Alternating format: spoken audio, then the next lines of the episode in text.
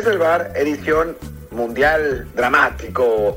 Vimos uno de los, uno de los momentos, digamos, porque no fue un partido, fueron dos, uno de los momentos más dramáticos del mundial y de los últimos mundiales y se mantienen las sorpresas en la ronda de grupos que se acabarán pronto, pero, pero por el momento lo estamos disfrutando. Algunos equipos calificados que no esperábamos para nada, eh, la mayoría merecidos, uno no tanto, y me refiero a Polonia, malditos, y y bueno, vamos a hablar de, lo que, de lo que pasó hoy, un poquito de lo que pasó ayer. Todavía el episodio de, México no lo vamos a hacer. Vamos, estamos dejando pasar un par de, un par de días para, pues para internalizar el análisis. Pero bueno, yo soy Martín del Palacio y está conmigo Luis Herrera. ¿Qué tal Martín? ¿Qué tal la barra del bar? Y la gente que nos acompaña siempre en Apple Podcasts, Spotify, Google Podcasts y muchísimas apps más. Por favor, como siempre les decimos, y algunos aún no hacen maldita sea, Suscríbanse en la aplicación que más les guste, de preferencia en Apple Podcast, para que también ahí nos puedan dejar un review con comentario y el review, por supuesto, de 5 estrellas, no sean desgraciados dejando 4-3, para que así más gente nos encuentre. Y también les encargamos que pues nos sigan en Telegram, ahí en Desde el Bar Podcast, porque pues les conviene, porque así se enteran rápido de los episodios, de las columnas de Martín, de las mías no, porque siempre olvido dejarlas, pero algún día daré, y de más eventos que ocurren y que hay formas de que ustedes lo sigan que es como, se los contamos casi casi al oído, si están en el canal de Telegram, perdón, así que sigan ahí desde el Bar Podcast en Telegram. Y Martín, si te parece, hablemos rápido del grupo que se definió ayer, que no hablamos mucho pues porque estábamos con lo de México, el grupo D, el de Francia, pues que tuvo también mucha locura, una Francia que mandó a los suplentes contra Túnez, y eso le dio a Túnez como 8 minutos de estar calificado, con ese 1-0, que debió ser 1-1, y estará protestado porque si es la palabra correcta, protestado, bueno, no sé cuál sea, pero está bajo protesta porque el VAR intervino cuando el juego aparentemente ya había acabado. ¿Cómo está esto? Lo que pasa es que yo no, no vi, o sea, me puse a ver el otro, entonces no sé, no sé qué pasó al final con ese. Digo, según estaba reportando Anderson Rubia, la Federación Francesa reclamaba que cae el gol de Griezmann, se hace el saque del centro y es después de eso que, este, que el VAR interviene para que eh, se anule el, gol, ¿no? Entonces, pues, yo también estaba en otro partido, y entonces que según la Federación Francesa, pues eso no debía pasar porque ya el árbitro había pitado y ya el partido se había acabado. No estoy, no estoy completamente seguro de qué ocurrió ahí, que al final pues da igual porque el marcador sea 1-0 o 1-1, no cambia nada, Francia es líder, Túnez queda eliminada. A Túnez le beneficia en cuanto que bueno, es una victoria en Copa del Mundo, no sé si en premios eso le ayude también porque estará en una posición más alta, este, pero sí fue una cosa muy curiosa que se revolvió un poco ahí el tema del marcador, que está por ahora 1-0 favor Túnez. No creo que la protesta sirva de nada, porque además si sirviera, pues ahí la FIFA estaría abriendo una caja de Pandora que no te quieres imaginar. Sí, no, más bien, más bien, no, no va a pasar nada.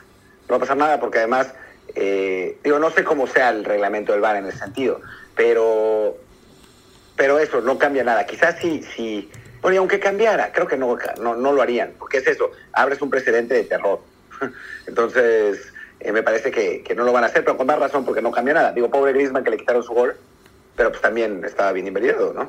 Sí, sí, no, y además, si, si no cambiaron, por ejemplo, aquel partido de Francia-Irlanda hace muchos años, que además pues ahí está el karma para que lo paguen ahora. Eh, sí, la FIFA simplemente no se va a meter en broncas que generen precedentes. Lo vimos hace unas semanas con el tema de Preciado en Ecuador, que quería en Chile y Colombia que fastidiaran a los ecuatorianos y la FIFA se lavó las manos, el TAS acabó diciendo, bueno, quitamos tres puntos a Ecuador para después, o sea, ni siquiera el TAS se va a meter en una cosa tan profunda como esa, entonces la reclamación pues quedará como anécdota y sí, para quien haya visto el partido en, vivo y no le haya cambiado otro partido, pues ya nos podrá contar quizá mejor exactamente qué ocurrió. Porque sí me dicen que la televisión francesa cortó transmisión con el juego 1-1, o sea, con 1-1. Entonces, por lo que entiendo, sí había acabado el juego según ellos, o eso creían, y fue después que el bar dijo, no, ni madres, no es gol. Qué raro, entonces los, los aficionados franceses se fueron a celebrar, bueno, no a celebrar, pero pero digamos que se fueron tranquilos a su casa pensando que seguían invictos en el Mundial y, no lo eran. Bueno, da igual, ¿no? Y, qué pena, para Túnez, pues sí, le dan un partido, ganarle a Francia, además que no, no los quieren mucho los franceses, que fueron sus colonizadores por un largo rato, que el himno incluso lo pitaron, que además parece que es costumbre esa, entonces sí, pues aunque sea la victoria, les, les alegra un poco la salida del Mundial, y es una pena porque les hubiera alcanzado esa victoria para avanzar de no ser por esta increíble sorpresa que ha dado Australia ganándole 1-0 a Dinamarca. Sí, que bueno, la verdad es que, digo, a ver, seamos absolutamente claros. Luis me obligó a poner Dinamarca en la, quiniela y no se lo voy a perdonar jamás. Tuvimos una discusión como de 10 minutos antes del inicio del programa y al final de cuentas cedí me arrepiento, toda la vida me arrepiento. Pero bueno, el caso es que la verdad es que Australia es el peor calificado a una segunda ronda. Creo que empatado con Grecia en 2014 y con Arabia Saudita en 98. Y eso que Arabia Saudita tuvo el gol de Oguairán. 94, sí. Sí, eh, pero la verdad es que este equipo australiano es horrible, horrible, horrible, horrible. A Túnez le ganó, pero jugando mucho peor que los tunecinos, con puro físico.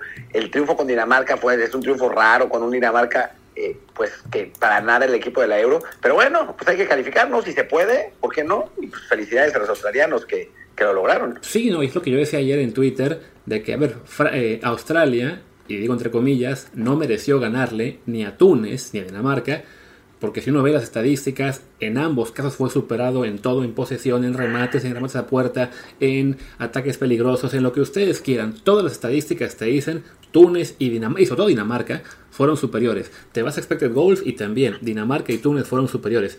Eh, ya ah, llegó el camp, pero es que el, gana el que, mete los goles, o sea, merece el que la mete. Y sí, se vale decir que Australia, en su estilo de juego y en sus limitaciones, efectivamente, se mantuvo sólido en defensa, aguantó el vendaval en ambos partidos, metió los goles y en ese aspecto a lo Grecia, pues sí, se merece haber avanzado. Eso no quita que, vaya, en cuestión nivel futbolístico y en cuestión generación de, juego ofensivo, pues sí, no, no, no es un equipo que, que dé mucho miedo y que el hecho de que hayan avanzado, pues sí, es una, no solo una sorpresa, sino pues una especie de accidente del fútbol. Sí, pasan esas cosas, ¿no? O sea, esa, es- esa es la realidad. Yo me acuerdo de esa Grecia de, de 2014, pasa porque le expulsan un juego a Nigeria. Y entonces los nigerianos se vuelven locos y al final de, cuentas Grecia les gana ese partido, pero antes de eso le están dando un paseo. Y pues es así, ¿no? O sea, finalmente eh, el fútbol es un, es un juego de, de márgenes muy estrechos, ¿no? En el propio México, eh, en el partido hay una última jugada que Chesney apenas toca y con eso le logra sacar un defensa de la línea. La de Lautaro. Tas. Si Chesney no la roza, ¿qué pasa? ¿No? Claro. O sea, o, o hay, hay una mano que, que sí le pega primero en la espalda al jugador de Arabia, pero perfectamente pudo haber marcado. En otro partido quizás lo hubieran marcado, pues no la marcaron, ¿no? O sea, son, son, son márgenes realmente muy estrechos y uno como, eh, o sea, es fácil hablar con el, con el periódico en la mano, ¿no? Pero, pero en realidad la historia que escribimos con Letras de Oro, pues pudo haber sido muy distinta por pequeños detalles, ¿no? O sea, sin ir más lejos, digo ya como último ejemplo eh, de, de nerd futbolero, en 1982 Italia avanzó a la segunda ronda con tres empates y pudo perder cualquiera de los tres partidos. Y al final fue campeón del mundo, ¿no? O sea, si pierde alguno de esos tres partidos, pues adiós. Pero bueno, son esos márgenes estrechos. Sí, sí, no, y, y ahí también nos, nos recuerda un poco, yo me quedé mucho con esa frase, lo que soltó Nicolás Arcamón el otro día en Los Maestros, de cómo hacer un análisis exclusivamente por lo que pasa en una Copa del Mundo en tres partidos no siempre es correcto. Porque, vaya, en el caso de México sí vamos a llegar a la conclusión de que lo que ha ocurrido eh, en estos partidos ha sido el reflejo de un declive eh, progresivo que estamos viendo en nuestro fútbol, o sea, que estemos fuera, refleja que somos, pues lo que somos ahora, ¿no? Un equipo que antes era entre el 12 y el 15 y ahora más bien debe estar entre el 18 y el 25. Y en el caso de Australia, no es un reflejo de su fútbol. O sea, ellos calificaron llorando a la Copa del Mundo, ¿no? O sea, quedan quintos en la Federación Asiática, o sea, detrás de quién fue en su grupo, creo que Arabia y Japón, no me acuerdo bien. Luego le Sí. ganan a Perú en penales y porque su portero había estudiado a los peruanos y Galese, ¿no? Claramente a los australianos, de tan malos que eran. O sea, Perú no esperaba llegar a los penales en ese partido. Pues sí, No, no fue por eso. Bueno. O sea, no es solo por el estudio. Es porque hicieron la típica de que cambiaron al portero también. al final. Y entonces la parte psicológica mató a los peruanos. Sí, o sea, hicieron ahí el trabajo. pero a fin de cuentas, en ese partido también Perú había sido mejor que Australia. Y bueno, calificaron y así se lo han llevado, ¿no? Y ya uno piensa que Argentina los va a echar, sería lo más lógico. De todos modos, van a quedar probablemente en el noveno, décimo, undécimo lugar de esta Copa del Mundo, a reserva de que queden eliminadas muchas potencias. Y bueno, pues es un logro, van a estar ahí, ¿no? Ah, fuimos top 10 del mundo una vez, aunque en realidad eso no se reflejo para nada de lo que es su fútbol en este momento. No, para nada. Sin ir más lejos, en 2006 que califican también a segunda ronda, era muchísimo mejor equipo.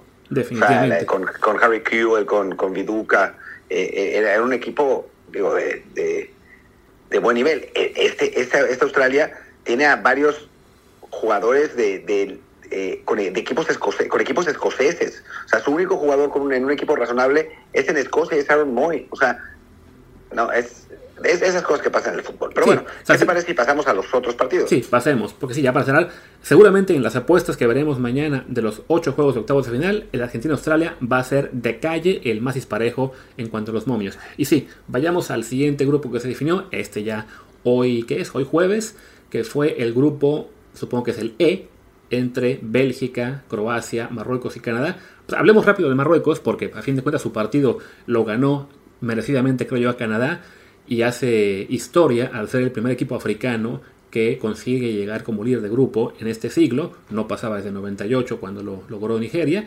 Y además lo hace jugando bien, ganando un grupo merecidamente. Sí, a ver, no vi ese partido porque estaba viendo el otro otra vez eh, y estaba solo en el teléfono, en, un canal de Telegram, por cierto. Eh, o sea, vi los goles y vi el gol que le anularon a Marruecos, que me parece vergonzoso. Están anulando unos goles por fuera de lugar pasivo ridículos. Pero en fin, eh, tú, si me dices que fue merecido, qué bueno, porque, porque yo pensaba, a mí me habían dicho que Canadá era una gran potencia y que iba a, hacerlo realmente bien. Y es un fracaso monumental de Canadá, que pues, tenía todo para llegar a segunda ronda, según lo que me decían, y perdió sus tres partidos. Bueno, a mí me decían ayer, me insistían con que este, ¿cómo se dice?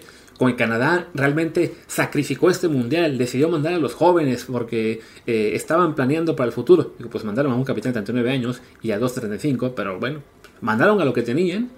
Y sí, les va a servir definitivamente para el, para el siguiente mundial, porque esta generación que están sacando, pues es la, la, primera realmente competitiva en términos futbolísticos, y seguramente van a tener más jugadores en equipos importantes en los próximos cuatro años. Pero bueno, en expected goals, hay que reconocer, aquí dice que Supuestamente Canadá tuvo más que Marruecos. Yo la verdad que lo, que yo vi del partido no me pareció así, pero bueno, voy a decir eso. Aquí dice que Canadá mereció más en goles que Marruecos. Quizá también por el hecho de que Marruecos se puso enfrente muy temprano, ¿no? Eso es, o sea, siempre hay que tomar en cuenta eso. El, eh, lo hemos dicho mil veces aquí, eh, que la, el tiempo de posesión, el porcentaje de tiempo de posesión, su principal modificador es si un equipo se pone en ventaja o no, salvo que juegue España, ¿no? Que, va a tener siempre el tiempo de posesión a favor. Pero, pero en general, un equipo tiene más posesión cuando tiene el, el marcador empatado, ¿no? Y en el momento que está perdiendo, cambia, o sea, que, el equipo que lleva más posesión anota, cambia y es el otro equipo el que tiene más posesión porque tiene que hacer el gasto y tiene que atacar más. El, mejor ejemplo de, la diferencia es aquel partido de México contra Alemania en las Confederaciones, que nos ganan 4-1 y que nos sigue ganando 2-0 al minuto 10. Tuvimos 26 tiros al marco nosotros contra 12 de ellos. Claro, en este caso, según las estadísticas, tuvo Canadá, eso es lo tuvo 5 tiros al, bueno, 5 remates, 0 a puerta. Sea, el único gol que metieron fue vía este, ¿cómo se llama? este autogol. Entonces no entiendo muy bien de dónde salió el tema este de los expected goals.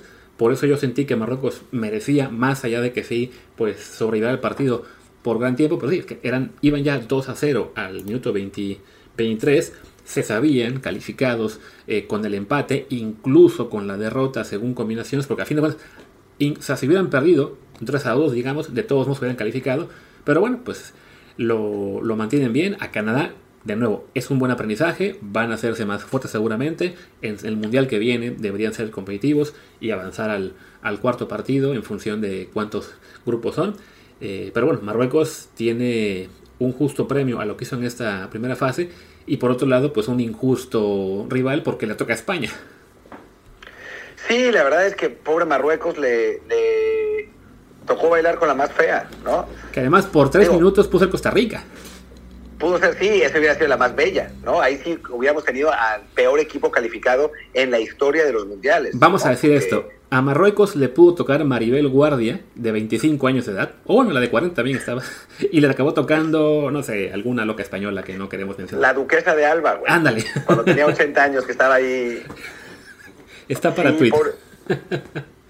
pobres, pobres marroquíes, la verdad, en ese sentido. Pero bueno, le van a hacer partido a España, ¿eh? es un equipo, ya, ya le hicieron partido a Croacia, le hicieron partido a Bélgica. Es un equipo bien, bien interesante ese, con, buenos jugadores, rápido, potente, sin miedo. creo que España le va a costar trabajo. Eh, creo que va a ganar España, ¿no? Esto que les pasó contra Japón, yo me tocó narrar ese partido. El primer tiempo lo dominaron a placer, absolutamente, casi huevoneando. Eh, pero bueno, les cae el, segundo gol y me parece que ahí sí le pega a este equipo español su juventud. O sea, no, no entienden qué pasa, les cae el segundo gol, que es un gol muy raro, en el que parece que la pelota sale por completo, pero después en fotos y eso, pues tiene pinta de que se quedó como un centímetro del balón en la línea y por eso no salió. Y, con eso Japón hace el segundo en nada, en ocho minutos. Hacen, le dan la vuelta y España después entra tan en desesperación que prácticamente no tiene una chance buena de gol hasta el minuto 88, que Dani Olmo eh, tiene, tiene un mano a mano con Gonda y se lo regala, y después nada, ¿no? Y, pierde en una, España que ha mucho mejor equipo que Japón, pero también pierde contra un equipo que está hecho para jugar así, ¿no? y que además... Lo vimos, dime. No, No, que, que lo vimos contra Alemania, que jugó fue igual, o sea, aguantando atrás, tirando contragolpes, aprovechando el momento psicológico del, gol del, empate. Y después contra Costa Rica, cuando tuvo que proponer, jugó horrible, porque no está hecho para eso. Es un equipo reactivo, a propósito, ¿no? Y, y, bueno, es interesante y está bueno, ¿no? Aprovechando, maximizando, lo hemos dicho mil veces, ¿no? Eh, el sello de un buen técnico es cuando maximiza los potenciales individuales de sus jugadores y los hace funcionar mejor en equipo. El Tata Martino dejó claro que no lo es, el técnico japonés, que no me acuerdo cómo se llama, dejó claro que lo es, claramente. Sí, definitivamente. Aquí ya mezclamos grupos, pero creo que sí vale la pena por cómo estamos haciendo el, reparto de los partidos. Eh, lo, de Japón es, es destacado, eh, sobre todo el hecho de que, bueno, habíamos ya dicho que, era un, que es un equipo este, que tenía potencial para sorprender, pero que alguien nos dijera, pues van a perder con Costa Rica y aún así sacan el grupo como líderes, ganándole tanto a Alemania como a España, en ambos casos viniendo de atrás, sí es una, algo muy destacado. El técnico de ellos se llama eh, Hajime Moriyasu, eh, eso, ¿no? Un técnico local para aquellos que son eh, veladamente xenofóbicos y dicen, ven, no hay que tener técnicos extranjeros, pues bueno, ahí tienen un, un ejemplo a su favor. Eh, te cuenta también mucho que la, plantilla japonesa está llena de jugadores que están en, Europa, aunque algunos no quieran creer que esa es la solución o el, objetivo, porque quizá ahí me equivoco yo al decir que es simplemente la parte de estar en Europa, sino hay que formar y exportar para tener Europa, es cierto, o sea, no, es algo por arte de magia, pero bueno, Japón cumple y rebasa por muchas negativas y le toca a su vez el jugar pues contra la no tan guapa, la no tan fea, la que no sabemos muy bien qué es, la simpática, vamos a decirle, Croacia, que sobrevive a una Bélgica avejentada y con un Lukaku que debió ser honesto y decir que no estaba por, para jugar. A ver, yo a Croacia le diría lo siguiente. Es una madurita que estaba mejor antes, pero que todavía tiene lo suyo. O sea, creo, que esa es una, una, buena, una, buena, una buena descripción. Nos van a querer cancelar eh, el podcast por estos pero comparaciones, pero ya que se le va a hacer. No, yo voy a decir sobre los jugadores en Europa, no voy a decir lo que he dicho siempre. Tener jugadores en equipos top no te garantiza ser campeón, ni tener éxito. No tenerlos sí te garantiza que no tendrás éxito. Exacto. Es así, ¿no? O sea, Alemania, porque decía, no, bueno, es que Alemania perdió y tiene a todos los jugadores en el Bayern. Sí, ok, también. Pero eso no te garantiza tener éxito, porque un mal partido lo puede tener cualquiera. O sea, y te eliminan por un mal partido, ¿no? O sea, Alemania realmente tiene ese mal partido con Japón, después empata con España en un partido que es parejo, y después le gana 4-2 a Costa Rica. Lo que pasa es que le tenía que ganar 7-0, y pues los 7-0 no pasan todos los días, ¿no? Eh, entonces, creo que, a final de cuentas, eh, lo que te da el tener esos jugadores top es la, la constancia para llegar a ser campeón, ¿no? Para ganar todos tus partidos eh, dentro de la medida de lo posible, ¿no? digo, hay veces que un resbalón te cuesta, Puede ser que mañana, bueno, no mañana, en cuatro días, eh, Brasil le expulsen a, a Thiago Silva en el minuto 20 y pierda su partido contra Uruguay. Y bueno, fuera Brasil, ¿no? Pero eso no quiere decir que eh, Brasil no debería tener equipos, jugadores top y que todos tendrían que estar en el Palmeiras. Simplemente pues pasan esas cosas. Pero tener equipos top te va a acercar al objetivo. Exacto, ¿no? Como ha sido el caso de Marruecos, como ha sido el caso de Japón.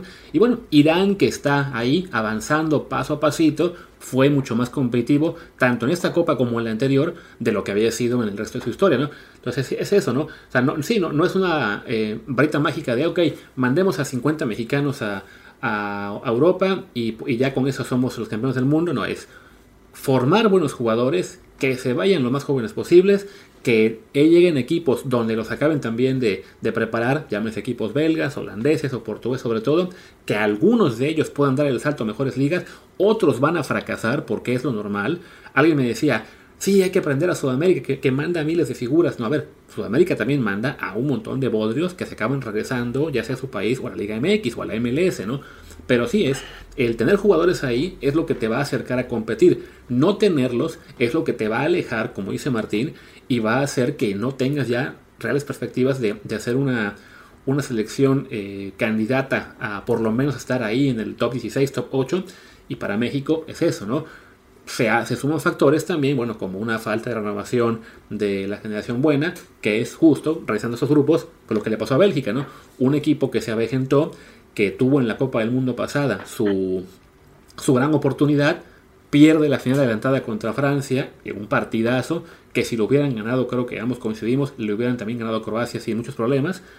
Y ya después en la Euro empiezan a decaer, yo creo que merecían ganar en su partido de cuartos, ni modo, lo piden en Italia. Y ahora sí ya llegan a, esta, este mundial, pues básicamente con esa, con esa misma plantilla, con, con muy pocos recambios. De hecho llevaron a 6 sub-23, pero casi no jugaron y acaban pagando, sobre todo en el partido contra, contra Marruecos eh, y ahora contra Croacia, pues simplemente no, no tuvieron forma de, de, llegar con más este, velocidad, también por lo que fue pues, la cuestión puntual de Lukaku, que tuvo el peor partido de su existencia.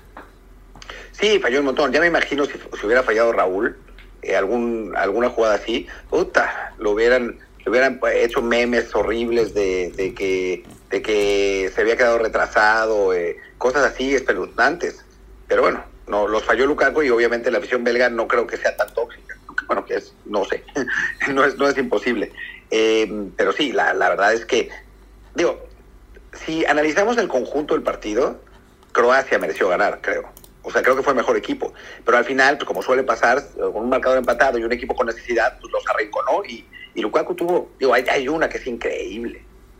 Digo, varias son increíbles, pero una es la peor, o sea, que tiene que meterle bien el pie para desviarla nada más, y quién sabe cómo lo pone que la manda para el otro lado. Sí, a, mí me recordó, no sé si te vas a ti o a la gente que nos escucha, pero es probable, a cuando estás dormido y estás soñando, ya sea que juegas fútbol o que debes correr, que debes hacer algo eh, físicamente explosivo, y estás como, como entumido, como congelado, que no puedes moverte tan rápido como quieres, Siento que eso le pasa a Lukaku en este partido, ¿no? Simplemente el cuerpo no tenía la reacción eh, con la velocidad que necesaria, pues para empujar unas que tuvo. Sí, de verdad, fue, fue muy raro. Fue, fue muy raro como, como eh, pues lo que le pasa. Porque francamente, para un delantero de su nivel, alguna la tendría que haber metido, pero pues las falló todas. Sí. Y bueno, para cerrar ya lo que es este tramo de partido, bueno, hablamos muy poco, una cosa de Bélgica nada más. Acabó el partido y anunció Roberto Martínez que se va de la selección belga. Yo francamente lo vería como un candidato muy deseable a la selección mexicana, si bien lo veo casi inalcanzable. ¿Tú qué opinas? A mí no me encanta. O sea, yo creo que no le alcanzó, no le sacó el provecho que le podía haber sacado a esa generación increíble de, de Bélgica. O sea, sí tiene un muy buen mundial, el de el, el pasado, el de 2018 pero este equipo estaba como para ganar una euro por lo menos. Y, por ejemplo, la que pierde con Gales, hijo, eh, no sé, o sea, creo que no es un mal técnico, obviamente, no sería mi primera opción. La primera es que es Bielsa, para todos, como debe ser. claramente. Y ya en el último comentario de los partidos de hoy, pues Alemania, que como dices, ¿no? gana 4-2, sorprende que hubo un punto en que iba perdiendo 2 1, con eh, autogol de Neuer, si no me equivoco, Sí recupera muy rápido, también para tranquilidad de España, porque ese momento en el que cae el 2 a 1 de Costa Rica, el grupo lo iban a sacar Japón y los ticos. Al España estuvo eliminada por 3 minutos, al final logran remontar, pero pues como dices, ¿no? este, esto, este mundial se desfue uno en lo que fue su mal partido ante, ante Japón Que aparte ni fue tan mal partido, simplemente eso. Que en el segundo tiempo Japón tuvo sus minutos de gracia. Y claro, que cuando Japón ya había fastidiado su propio plan al perder con Costa Rica, pues ahora también lo hacen contra España. Y sí, ante eso los alemanes, pues, ¿qué más pueden hacer, no? Sí, o sea, es que es eso. Ellos ganaron 4-2 un partido, perdieron con Japón, que bueno, sí es doloroso, empataron con España, o sea, a ver, es un mejor mundial que en el que los eliminamos nosotros dentro de todo, ¿no? Por un punto, pero es un mejor mundial. Y aún así quedan fuera. Lo que debo decir, me da muchísimo gusto. me, me, alegró, me alegró la noche, porque no me gusta la selección alemana, me, me caen pésimo. Eh, fueron los, los responsables de mis mayores eh, llantos de niño. O sea, eliminaron en 82 a Francia, que era mi equipo fetiche de cuando tenía 5 años, cuando empecé a ver fútbol. Después en 86 a México y otra vez a Francia. Que pierdan todo lo que tengan que perder. Pues sí, ya, ya con lo que han ganado suficiente. Estoy viendo que en expected goals de este partido fue Costa Rica 1.70, Alemania 6.35. o sea, pudieron ganar 7-0, pero también No, ahí no, Keylor los frustró. Lo justo hubiera sido 6-1 y ni así hubieran calificado. Exacto. Y también veo por acá que Romelu Lukaku tuvo en el segundo tiempo ante Croacia 1.98 expected goals, él solo en el segundo tiempo, y Marruecos en toda la fase de grupos 1.35. Pues hay que meter la pelotita. Me cae que sí. Hay que meter la Lo de. Marruecos me, me suena raro porque yo siento que, me- que, no, que no fue tan pobre su desempeño ofensivo, pero bueno, así queda, ¿no? Al final, las, las series que se definen hoy son Marruecos-España, que puede ser una serie muy, muy buena, eh, Croacia-Japón, que está, pues, ya hablaremos más de ella otro día, pero sí está, está, está extraña, no, no sé muy bien a quién voy a ver como favorito. Y bueno, ya, para acabar rápido este programa que pensábamos iba a ser más corto, pues mañana se definen los últimos grupos y vamos a tener primero el grupo, ¿qué es este grupo?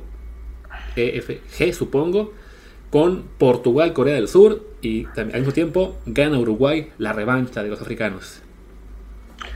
Vamos a ver, vamos a ver, a ver si Luis eh, Suárez no mete una mano, sería genial. Tiene una mano de algo, ¿no? Pero nomás para reírnos. Pero que esta vez sí sea gol de gana. Sí, sí, esta vez yo también prefiero que gane Uruguay, aunque no que no le digan, es- digo que gane gana, no le digan eso a mis amigos uruguayos, pero, pero sí. Sí, porque te, te echan encima toda Montevideo. No, me- digo, bueno, yo le mando a mis ganeses, pero de todas maneras, mejor no. Y si es el grupo H, perdón, es el grupo H con el que de momento llega Portugal como líder con 6 puntos, eh, gana con 3 después de ganarle a Corea, y Corea y Uruguay con un solo punto. Entonces, para Portugal, en principio, el empate es suficiente, pero si por ahí perdieran con Corea y gana le gana Uruguay, pues tendríamos esa combinación extraña en la cual el camino de España estaría hecho por Marruecos y luego el vencedor de Ghana contra Serbia quizá. Sí, se le facilitó la vida, francamente. Sí, o sea, fuera de los tres bueno. minutos que tuvieron ahí de eliminación, para ellos sí es mejor el camino en el que están, porque si ya, ya se salieron del camino de Brasil, que es el rival creo más temible para todos. Pero bueno, enfocados en este grupo, ya, siendo sinceros, lo más probable es que Portugal mínimo saque el empate ante Corea, y veo más factible que ganen, lo y se llevan así el grupo. El partido interesante es el gana Uruguay. Sí, por supuesto, es, y es el que vamos a ver todos, ¿no? Eh, digo, el gana Uruguay y el En Suiza-Serbia Telegram. en el otro partido. Sí, sí, claro, pero eso no. O sea, el gana Uruguay es el, bueno, sobre todo por lo que es el antecedente, ¿no? Esa revancha de 2010, que estábamos en el estadio además, supongo, y bueno, yo estaba en el estadio, supongo que tú también, en el cual pues, Ghana estuvo a eso, un penal en el último minuto de ser el primer africano semifinalista en una Copa del Mundo, y entre que Luis Suárez pues hizo esa mano, que es la, la mano más recordada después de la Maradona, y después este el Panenka de Sebastián Abreu, pues sí, fue un momento épico en la historia de los mundiales, a la vez que un momento realmente doloroso, no solo para Ghana, en general para el fútbol africano. Me acuerdo que después ese día en el Media Center, todo el Media Center estaba devastado, todos los voluntarios, todos los corresponsales de países africanos, porque pues sí, sentían que esta era la suya. Pues sí, pues sí. Eso, eso, eso fue lo que pasó y, y- y todavía lo lamentan. Sí, y además hay que decir, Uruguay llega a este partido más o menos aquejada del mismo síndrome de Bélgica, de México, de Costa Rica, aunque Costa Rica quién sabe cómo lo hizo para sobrellevarlo, de es un equipo ya también veteranón, que no se ha visto también en esta Copa del Mundo, que ante Corea no tuvo un solo remate a puerta, ante Portugal tampoco metió mucho peligro, entonces no sería de extrañar que los ganeses, tío, con que el empate, con, con que saquen el empate están dentro básicamente, así que suena a, pues sí, veo favorito al equipo ganés. Vamos a ver, a final de cuentas más vale el diablo por viejo que por, diablo alguna vez. Uruguay lo puede sacar con encerrado atrás y, con, un gol de Cavani o, algo de Darwin. Pero bueno, va, a ser, va a ser un partido divertido. Y por último, el grupo G se define con, por un lado, Brasil-Camerún, partido en el que suponemos Brasil puede amarrar el grupo y también este, mínimo, ganar, mínimo empatar, lo más factible ganar, y es el Serbia-Suiza el que, el que realmente puede ya este, definir este partido, este, este grupo. Sí, sí este es el partido que todos estamos esperando. Suiza ahora con la ventaja del empate. Eh, el Brasil-Camerún debe ganar Brasil con facilidad. Un partido que debe ser abierto porque los cameruneses defienden muy mal. Y el, el otro es el que va a estar bueno, aunque también Serbia-Suiza, por más bueno que esté, medio de hueva. Ya ves, es lo, es lo malo con esos partidos de, entre europeos que ahora solo van a poder calificar al Mundial, a la siguiente ronda con sean 48. Pues sí. Pero bueno, la gente se queja del Uzbekistán, eh, de la posibilidad de un Uzbekistán-Nueva Zelanda que nunca va a pasar. Claro, es que, pues, se, van al equipo 100, 120 del ranking cuando en realidad pues, van a pasar los siguientes 10 ¿no? Pero bueno, eso, eso nos explicaremos ya en unos, 20, en unos 4 años. Por ahora, pues, simplemente mencionar que los partidos de mañana son Corea, Portugal y Camerún, Brasil. Van por todas las cadenas posibles: Sky Sports, TUDN, VIC, Canal 5, Azteca 7, etc. El de Brasil también por las estrellas. Y eso es, es Portugal a las, 4, a las 9 de la mañana y Brasil a la 1 de la tarde.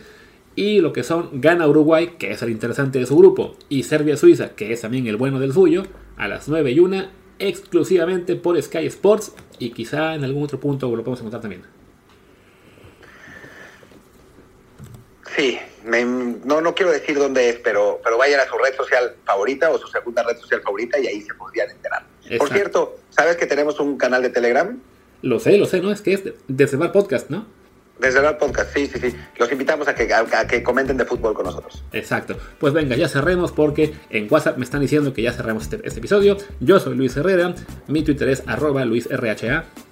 Yo soy Martín del Palacio, mi Twitter es arroba martindelp y el podcast es desde el bar POD. Muchas gracias. Chao.